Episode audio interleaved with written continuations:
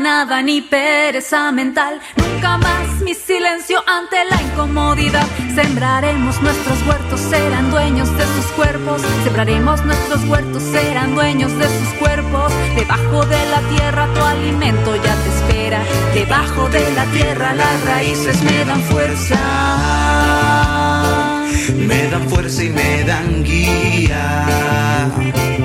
Basta de indiferencia y apatía. Suena el canto, vibra la melodía que dentro tuyo habita la medicina para sanar todas las heridas y percibir la perfección de cada día. Semillas de conocimiento trascendental germinan en tu centro, raíz ancestral, astral conocimiento universal. Siente como florece dentro tuyo en espiral. Es como un niño que corre, que juega, como un abuelo que calla y observa, un venadito dejando su huella, mensajes ocultos en las estrellas ocultos en las estrellas.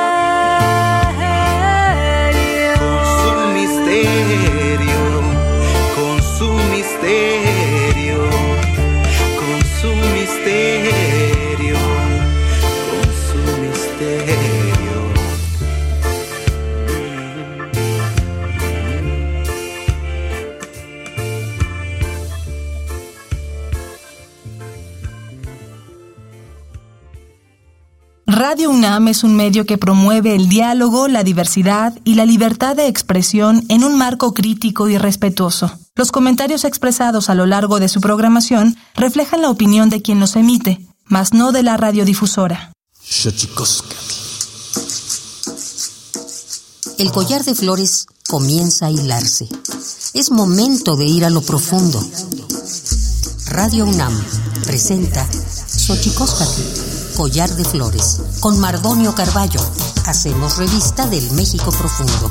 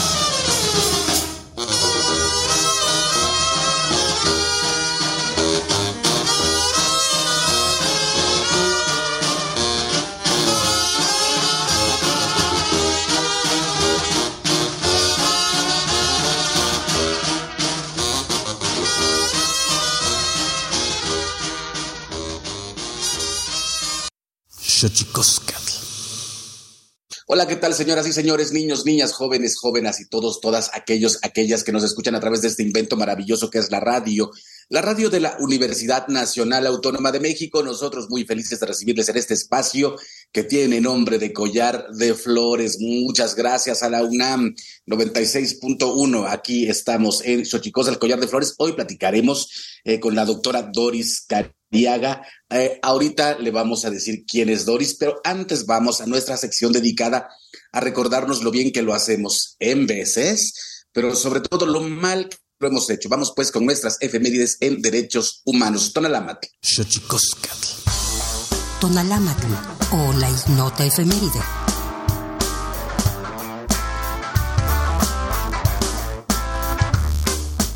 11 de diciembre de 1964, en un discurso en la Asamblea General de la ONU, Ernesto Che Guevara, representante de Cuba, analiza críticamente la situación internacional, denunciando el colonialismo, el papel hegemónico del imperialismo y la autodeterminación y en desarrollo de los países del tercer mundo.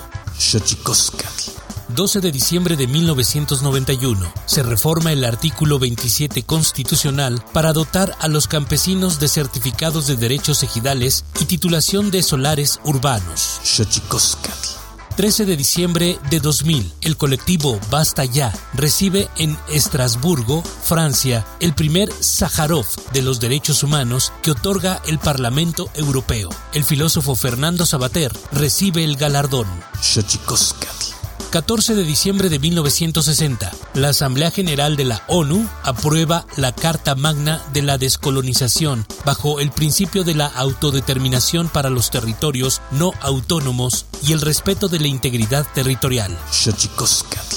15 de diciembre de 1989, la Asamblea General de la ONU aprueba el segundo protocolo facultativo del Pacto Internacional de Derechos Civiles y Políticos destinado a abolir la pena de muerte. 16 de diciembre de 2002, se emite la Recomendación General número 4 de la Comisión Nacional de los Derechos Humanos, derivada de las prácticas administrativas que constituyen violaciones a los derechos humanos de los miembros de las comunidades indígenas respecto de la obtención de consentimiento libre e informado para la adopción de métodos de planificación familiar. 17 de diciembre de 2007, la Conferencia de Donantes de París colecta 5.200 millones de euros para ayudar a la autoridad palestina a construir su Estado-nación. Y como ya les decía, esta mañana está invitada eh, la doctora Doris Cariaga, nació en Tamiagua, Veracruz, comunidad afromexicana. La doctora Cariaga ha dedicado la mayor parte de su vida profesional a la investigación de los estudios afromexicanos. Actualmente es profesora en el departamento de Chicana Chicano Studies de la Universidad de Nuevo México, donde también obtuvo su doctorado. Su último libro es La culinaria afrodescendiente en Tamiagua, un discurso para iluminar a los afrodescendientes mexicanos de 2018. Actualmente trabaja en su siguiente libro, Las identidades imaginarias de los afromexicanos, la política y los constructos de una identidad excluida, y en su filme documental Tomiyahuatl, la niña afro de los ojos oliva, la doctora Cariaga, colabora en el colectivo Afro Tamiagua y en la Asociación Conexiones Africanas. Recientemente Doris ganó el premio de investigación de la iniciativa Crossing Latinidades de la Universidad de Chicago, Illinois, auspiciada por la Fundación Melon, con el proyecto Humanidades Digitales Afro Chicanex, Memorias Narrativas y Conciencia de Oposición de las Diásporas Negras. Y está invitada la doctora Cariaga a, este, a esta casa que tiene nombre de Collar de Flores, a razón de que la semana pasada, eh, o el fin de semana pasado, eh, estuvieron eh, en el vigésimo cuarto encuentro de pueblos negros en Tamiagua, Veracruz, y a razón de eso, para hacer una recapitulación de todo el trabajo que ha hecho Doris Cariaga y todo el trabajo que han hecho para visibilizar a los afromexicanos de esta parte del país, es que hemos invitado. Doris, ¿cómo estás? Muy bien, gracias. Siempre es un placer, eh, pues, eh, platicar contigo, es tan ameno y pues gracias por la invitación y que me permitan compartir, pues, este, este gran encuentro, porque en realidad eh, sí que lo fue. estuvimos muy ocupados y divertidos al mismo tiempo, hablando sobre derechos y compartiendo amor, así que estuvo muy bien. mucho, trabajo para la visibilización de la comunidad afromexicana, Doris. Eh, tú naciste en Tamiagua, ahora estás eh, en Estados Unidos por un activismo por la visibilización y por los derechos de la comunidad afro. ¿Qué tan, qué tan complejo, qué tan difícil es hacer este trabajo en México, Doris? Eh, hacer visible la presencia negra en nuestro país. Sí, es, es complicado, em, especialmente porque la constitucionalización de los afromexicanos se logró en el 2019. Y em, estamos muy, la verdad, muy, muy contentos de que haya sido así, pero em, empezamos a sufrir como los efectos de algo que hemos denominado una representación nominativa, es decir, estamos en la Constitución, ahí aparecemos con letritas nominativamente, pero todavía no existe un puente entre eso y las realidades de nuestras comunidades. Es decir, no existen todavía, se, acaban de aprobar recientemente algunas leyes en la legislatura. Eh, y yo pienso que el año próximo quizás la realidad sea otra, pero hasta este momento no existen leyes que nos respalden y que nos den eh, una representación, eh, ahora sí que valga la redundancia real. Entonces, ha sido complejo, por ejemplo, las instituciones solo agregaron comunidades originarias y afromexicanas, pero no hay, este, ¿cómo te diré? Pues a veces mm, los programas no incluyen realmente nuestras realidades y eso pues vuelve complejo que, que nosotros podamos avanzar, ¿no?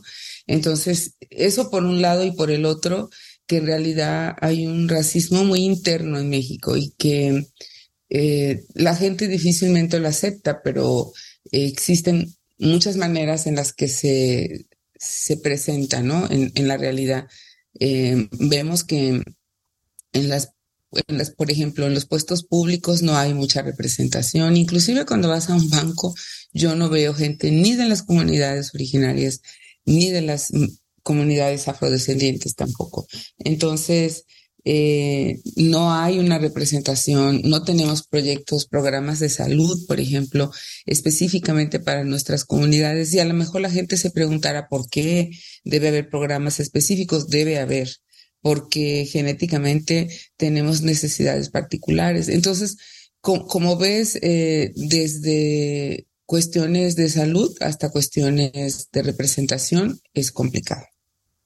Sin duda es un trabajo importante el que se está haciendo a partir eh, de los encuentros eh, donde se discute todo eh, del universo que rodea al pueblo afromexicano. En este vigésimo cuarto encuentro de pueblos negros en Veracruz le tocó a Tamiagua, a Doris Cariaga, hacer la sede este año. ¿Cómo hacer para empezar a situar a la población afro en distintas partes de la geografía mexicana, porque generalmente los colocamos o, en Coahuila con los Mascogos, o en Veracruz, o en Guerrero, pero difícilmente eh, podemos situar a la población afro en el norte de Veracruz, Doris.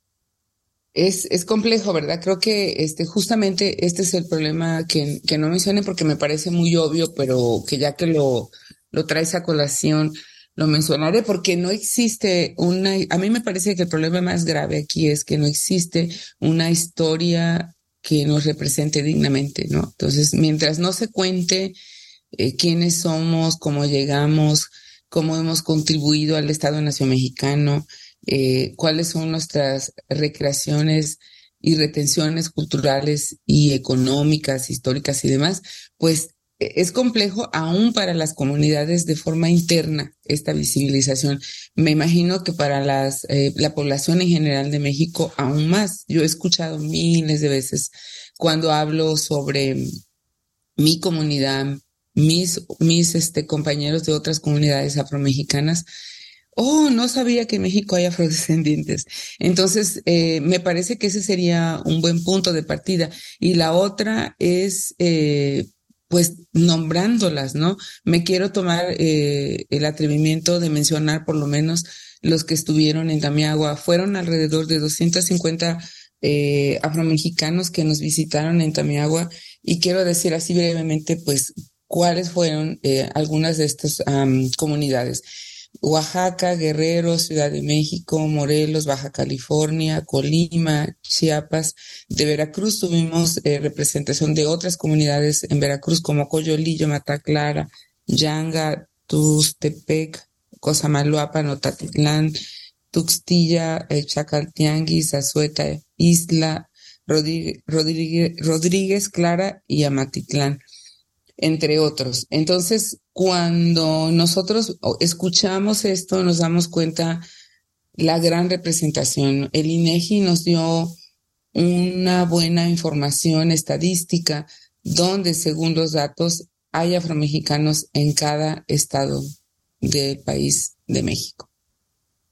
Pues sin duda eh, una deuda pendiente de este país hacia la población afro, eh, legislar en torno a la presencia de la población que tantas cosas ha dado a este país. Eh, sin duda el trabajo que, están haciendo gente como Doris Cariaga, la doctora Doris Cariaga, que ahorita nos acompaña en este programa, pues sin duda es importante, nos ayuda a poner eh, eh, los ojos sobre una deuda histórica. Me parece eh, importante esto que estamos tratando. ¿Cuáles serían, digamos, Doris, para hacer de esta visibilización algo más, más grande, digamos, a nivel más masivo? ¿Qué necesitaríamos nosotros? ¿Qué, qué, podríamos hacer desde los medios de comunicación, desde las políticas públicas? ¿Cómo podríamos hacer esto a través de acciones, acciones afirmativas que ya decías? ¿Qué podemos hacer, Doris? Bueno, este, creo yo, es, es una buena pregunta porque creo yo que eh, los medios de, comunicación eh, eh, han sido nuestros aliados y creo que son las plataformas en realidad que nos han funcionado para contar quiénes, quiénes somos, ¿verdad? A través, por ejemplo, de también de de difusión desde las propias comunidades. Claro que eso a veces cuesta trabajo porque pues todo eso requiere de presupuestos y eso es justamente lo que no tenemos, ¿no? Pero me parece que em, seguir hablando sobre estas realidades como parte del el entretejido social de México ayuda mucho, ¿verdad? Y que se sigan incluyendo pues eh, desde diferentes instituciones por ejemplo, programas que específicamente atiendan a las comunidades nos ayudará. Este, creo que en, en general, parte de las demandas que nosotros al menos pudimos rescatar de este encuentro son ah, ayudas para desarrollos económicos, porque yo creo que las comunidades afromexicanas merecen tener uh, una vida digna y me parece que ahí también el Estado Nación Mexicano ha fallado eh, rotundamente. Este, creo yo que hacia el interior, por ejemplo, de las comunidades hablamos eh, de cuáles son los mecanismos para la representación efectiva y los derechos plenos de las personas afromexicanas, ¿no? Precisamente en caras a, a las elecciones que vienen, porque ahora ah, hay una cuota de, de, de representación de afromexicanas y afromexicanos, y lo que estamos viendo es que hay una usurpación, ¿no? Entonces, de repente, todo mundo es afrodescendiente. Entonces queremos ver cómo podemos también eh, establecer una regulación.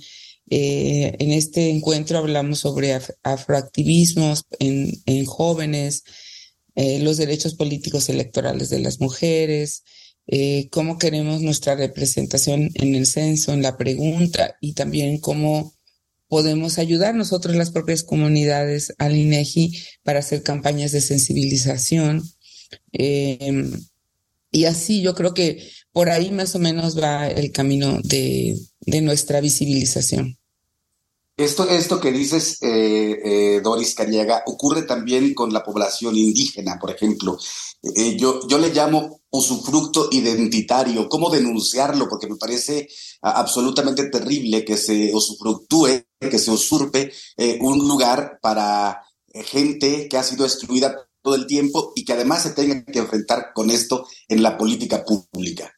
Pues eh, hemos implementado justamente una serie de, de mecanismos, ¿verdad? Desde apoyarnos en el Consejo Nacional para los Derechos Humanos, en el CONAPRED, en el COPRED, de dependiendo de qué lugar estés, porque me parece que hacer solo la denuncia sin el acompañamiento de estas instituciones no ha tenido éxito.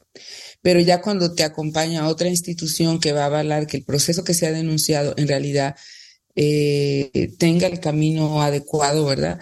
Este, pues, el, si no estoy mal, en la legislatura anterior eh, se pudo bajar dos diputados que habían declarado que eran de comunidades indígenas y no, pues no eran. Entonces, eh, en el caso de las comunidades afrodescendientes, pues es más complejo porque eh, se estableció, se ha establecido bajo leyes de que la autodenominación es suficiente, ¿verdad? Entonces, precisamente las reflexiones de en este encuentro eran, bueno, al menos debemos pedir que se establezca que haya un reconocimiento de la propia comunidad de esa persona. Es decir, yo, por ejemplo, eh, soy de Tamiagua, ¿verdad? Y de repente aparece una persona que es candidato a diputado y tú dices, espérate, esa persona yo no la conozco en, mi distrito, ¿de dónde es? ¿Cuánto trabajo ha hecho en las comunidades? Porque no solamente debe ser el, el que la persona vale que nació en un distrito, en una comunidad, sino también que en realidad esté eh, bajo el conocimiento de las necesidades y que haya hecho un trabajo comunitario hacia el interior. Esas son las propuestas que hicimos. Vamos a ver cómo podemos darle seguimiento para que en realidad se implementen. Estamos aquí en Xochicosca, al collar de flores, platicando con la doctora Doris Cariaga. Eh, Doris Cariaga, que ya eh, le, hemos dicho, si nos ha estado escuchando aquí en el 96.1, pues es una mujer activista dedicada a la visibilización y a los derechos de los pueblos negros. Vamos a nuestra sección dedicada a develarnos los secretos de los idiomas, porque los idiomas tienen sus secretos. Cuepa. El Instituto Nacional de Lenguas Indígenas presenta Tlactolcuepa, o la palabra de la semana.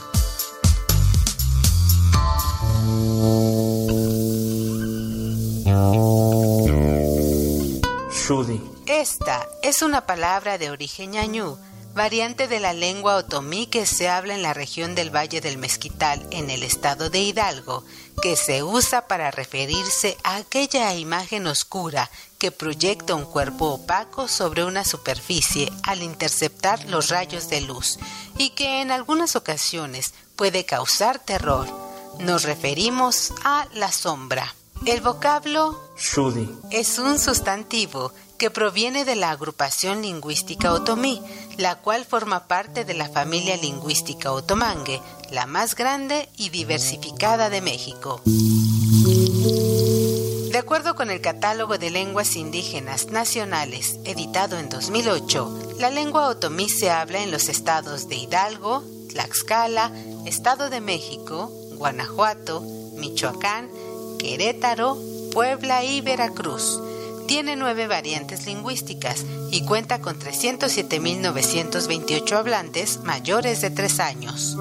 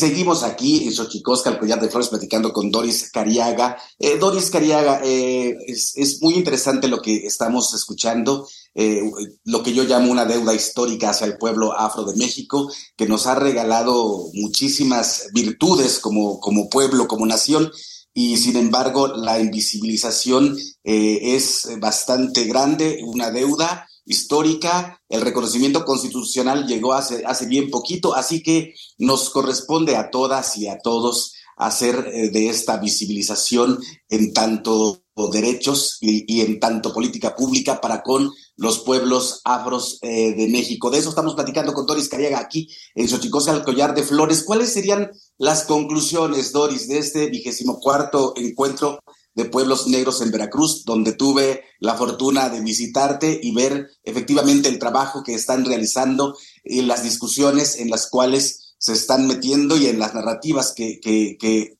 están filosofando ahora para los derechos de los pueblos afros. Sí, hubo varias. Fíjate que yo creo que yo rescataría dos de las más importantes para, para Veracruz al menos, ¿verdad? Este, una es que estamos exigiendo, exhortando a los poderes eh, ejecutivos y legislativos de Veracruz que se apruebe la ley para el desarrollo integral de los pueblos y comunidades afroveracruzanas que justamente ya estaba casi por aprobarse en mayo 30 y se quedó congelada.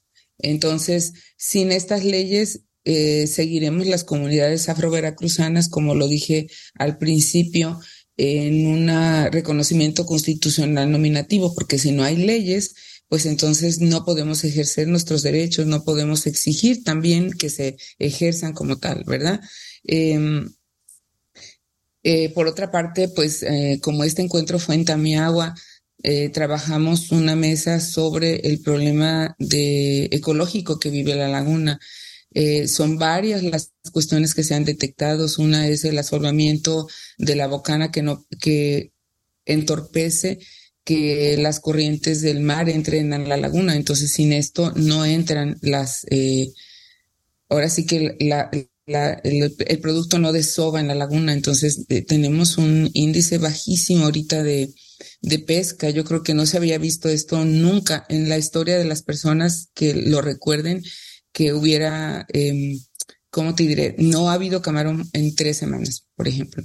Este, también tenemos un problema relacionado con el mangle, que eso fue muy positivo cuando en su momento la, laguna de Tamiagua se, se, declaró este, como una reserva ecológica del mangle, pero resulta que el mangle se reproduce de manera descontrolada y como no se puede tocar, pues eh, se tiene que implementar em, actividades para podado, porque eso está haciendo que la laguna tenga eh, los, los, mm, ¿cómo te diré? Las hojas que caen en la laguna están funcionando de manera negativa, ¿no? Se supone que el mangle ayuda para que haya una oxigenación y ahora no.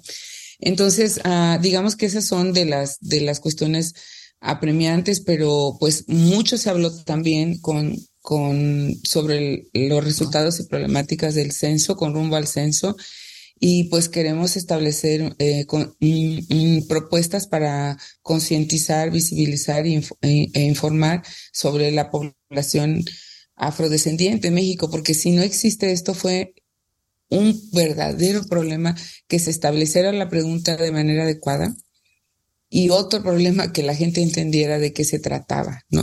Entonces, si no tenemos eh, buenas campañas a este nivel, pues los resultados van a ser pobres. No logramos eh, que alrededor de 2.5 millones de personas se autodefinieran afrodescendientes, pero creemos que ese número está muy por debajo de lo que realmente es. Entonces, ah, queremos seguir trabajando en esa dirección. Y eh, yo creo que son de las cuestiones, además de la representación efectiva, de lo que más nos pudimos enfocar en esta ocasión en, en este 24 encuentro de pueblos negros. Eh, Doris Cariaga, doctora Doris Cariaga, eh, no sé, yo siempre he tenido como una, una lectura de que cuando eh, los distintos movimientos van ganando espacios, también su contraparte eh, va al alza, ¿no? Después de Barack Obama viene Donald Trump. ¿Cómo, cómo ves esa, es, esa situación, ese, ese conjunto, digamos, de situaciones en las cuales que a cada movimiento progresista de pronto parece que deviene su contraparte. ¿Cómo, ves eso en estos momentos, Doris?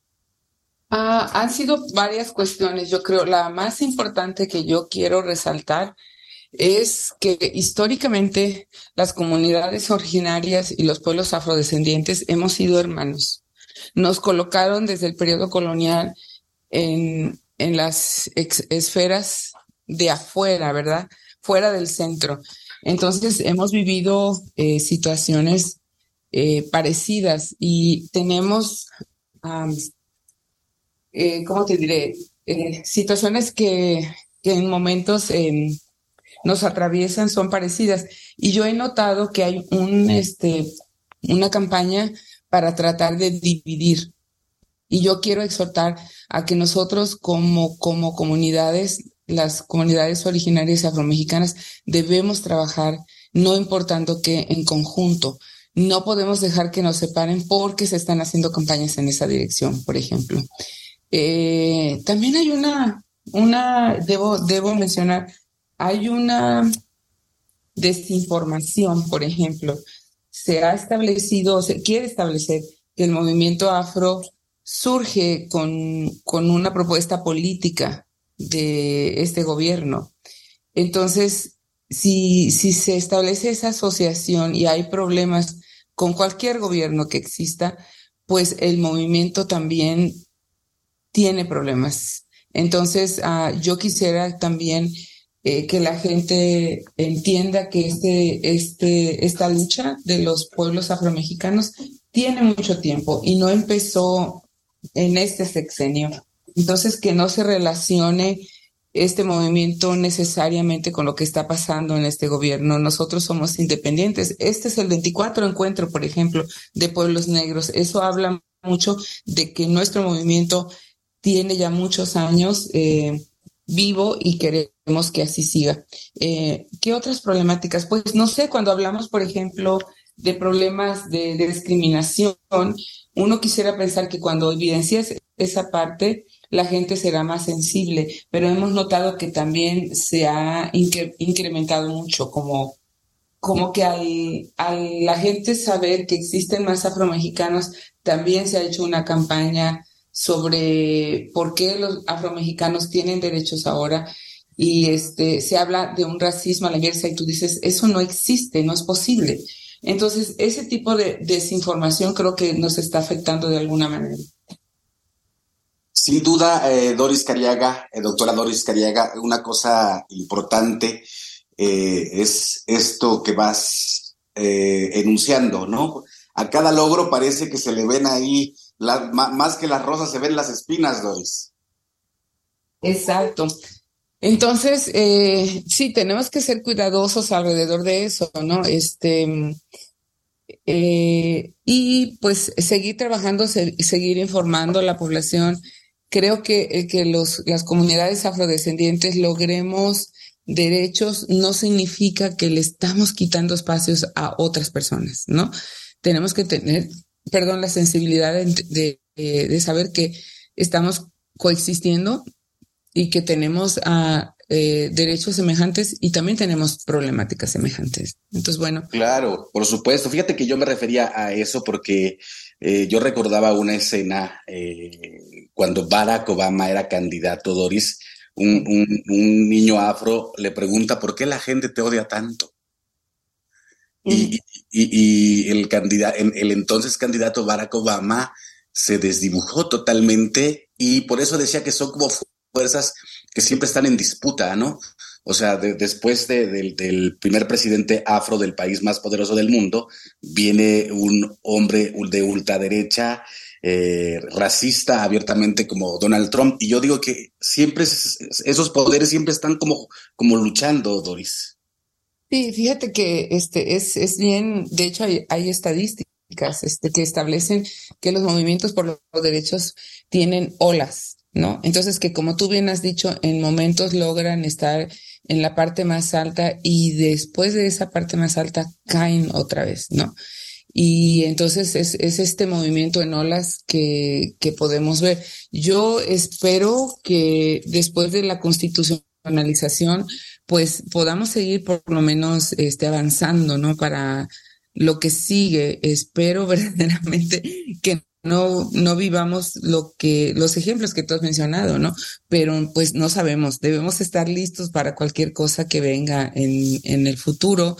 Y bueno, pues la idea es que vivamos en armonía, ¿no? Que, que así como otras gentes han, han tenido los privilegios de tener derechos, acceso a la educación, a que se les represente dignamente, nosotros estamos pidiendo eso, no estamos pidiendo nada más. Pues sin duda un aspecto importantísimo, eh, Doris, esto que estamos platicando. Hay, yo siempre pienso que eh, de pronto se nos olvida también cantar las pequeñas victorias. Eh, de pronto nos encerramos, digamos, como, como en la tristeza o lo no logrado, pero lograr un vigésimo cuarto encuentro de pueblos negros en Veracruz, yo creo que es un, es, merece, merece un, una fiesta, ¿no? Sí, la verdad es que así fue, este, Mardonio, ¿no? La verdad, el tener la oportunidad de, al menos cada año, eh, estar juntos, eh, nos engrandece, ¿sabes? Porque, por ejemplo, volviendo a, a, Tamiagua, ¿no? Nosotros estamos rodeados de esta gran cultura de la Huasteca y nosotros, obviamente, por, por estar en este territorio, tenemos mucho, mucho de, de, la cultura huasteca, pero también tenemos particularidades y cosas que, elementos culturales que a veces no aparecen en las poblaciones que están alrededor de nosotros. Entonces, cuando podemos escuchar que, por ejemplo, un pan como la chancacuda o el chichimbré, este, existe en lugares como Guerrero y que se llama empanochada, te das cuenta cómo las representaciones eh, eh, han, han podido sobrevivir al paso del tiempo y que hay cosas que nos unen. Digo, estoy hablando de un pan, pero podemos hablar de luchas, de economías semejantes, ¿verdad? De danzas, de música. Mi sueño es, y aquí yo te voy a involucrar, ahorita. es, me encanta. Es que, el siguiente año hagamos un encuentro de sones donde eh, podamos llevar, eh, no, no con una representación como de, de festival, sino para tener eh, encuentros donde los grupos se sienten y vean a sus compañeros en, en el mismo nivel horizontal y que sea de son huasteco, son jarocho y son de artesa. Mm, para la gente que nos está escuchando aquí en Xochicosca, el collar de flores, eh, acaba de mencionar eh, Doris tres músicas de este país tan bello eh, en todos sentidos, pero musicalmente riquísimo, ¿no? Ah, el, guapango que es de la zona de la zona huasteca, digamos, el son jarocho que es del de la parte del sur de Veracruz, y por ahí por parte del Istmo y, el son de Artesa hacia Guerrero, ¿verdad, Doris? Sí, sí, sí. Este, y bueno, se me ocurre eso de momento, ¿no? Pero este es un proyecto que, que yo estoy, que, son, que he soñado por largo rato, ¿sabes? Porque es importante que las comunidades muestren lo que tienen y lo que son a sus otros compañeros. O sea, para mí, eh, navegar en la, en la en, estos diferentes encuentros afrodiaspóricos me ha abierto una idea de qué grandes somos y cuántas eh, retenciones y recreaciones culturales existen que nos hermanan. Entonces, sabes, Mardonio, después de sentirme aisladita ahí en Tamiagua, ¿no? Que, que, somos diferentes, eh, de repente se me abrió una ventana y me aparecieron un montón de familia, primos, tíos, hermanos, de vida, ¿no? De, experiencias. Y yo quisiera que esa propia experiencia la vivieran otras comunidades, la mía, también agua para empezar, y que pudiéramos eh, establecer ese puente, que a mí me queda más, más claro que cuando tú sabes todo eso, Mardonio, tu corazón se llena, estás claro de que eh, lo que hemos hecho, los espacios de poder y resistencia nos han permitido llegar hasta aquí. Y eso pues lo tenemos que tener muy claro. Pues es importante este trabajo que has venido haciendo, Doris, en la investigación, en la academia, en la parte comunitaria, como ya bien decías, ¿no? El reconocimiento de nuestros pares, pues es lo que también nos otorga legitimidad en nuestro trabajo y yo te felicito por ello porque lo has logrado con creces. Te agradecemos mucho que hayas estado con nosotros, Doris. ¿Con qué te despides? Me despido con la esperanza de que logremos los derechos para todos y que podamos seguir construyendo este camino de visibilización. Pues por la visibilización de los pueblos afros en México, nosotros también nos sumamos como, como micrófonos de este espacio llamado Xochicoscat, Collar de Flores, aquí en eh, Radio UNAM 96.1. Gracias, Doris Cariaga. Nosotros nos vamos, nos vamos con el Santísimo Mitote, la colaboración del Instituto Nacional de Antropología e Historia. Tlaxcamatimi, Actimumelaguampan, Chicuellitonetti, Chicaguama, Cuepónimo Tlachtol. Santísimo Mitote. Baile y ofrenda. Una colaboración con el Instituto Nacional de Antropología e Historia.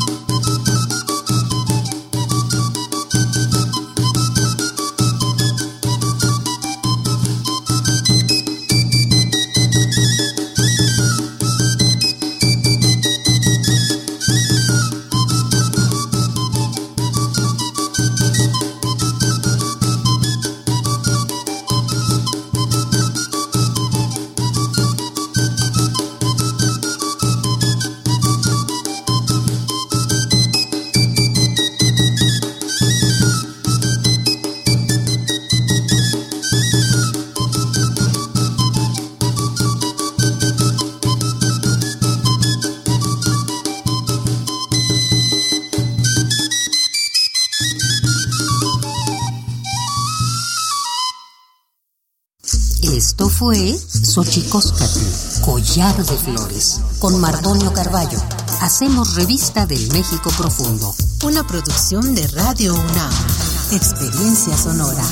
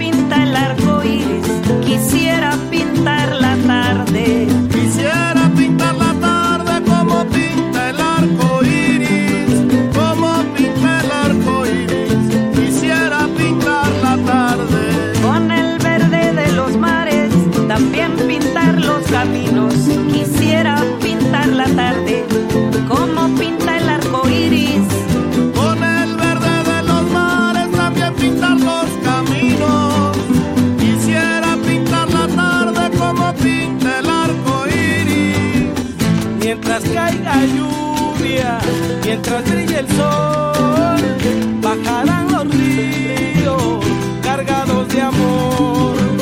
Mientras caiga lluvia, mientras brille el sol, bajarán los ríos.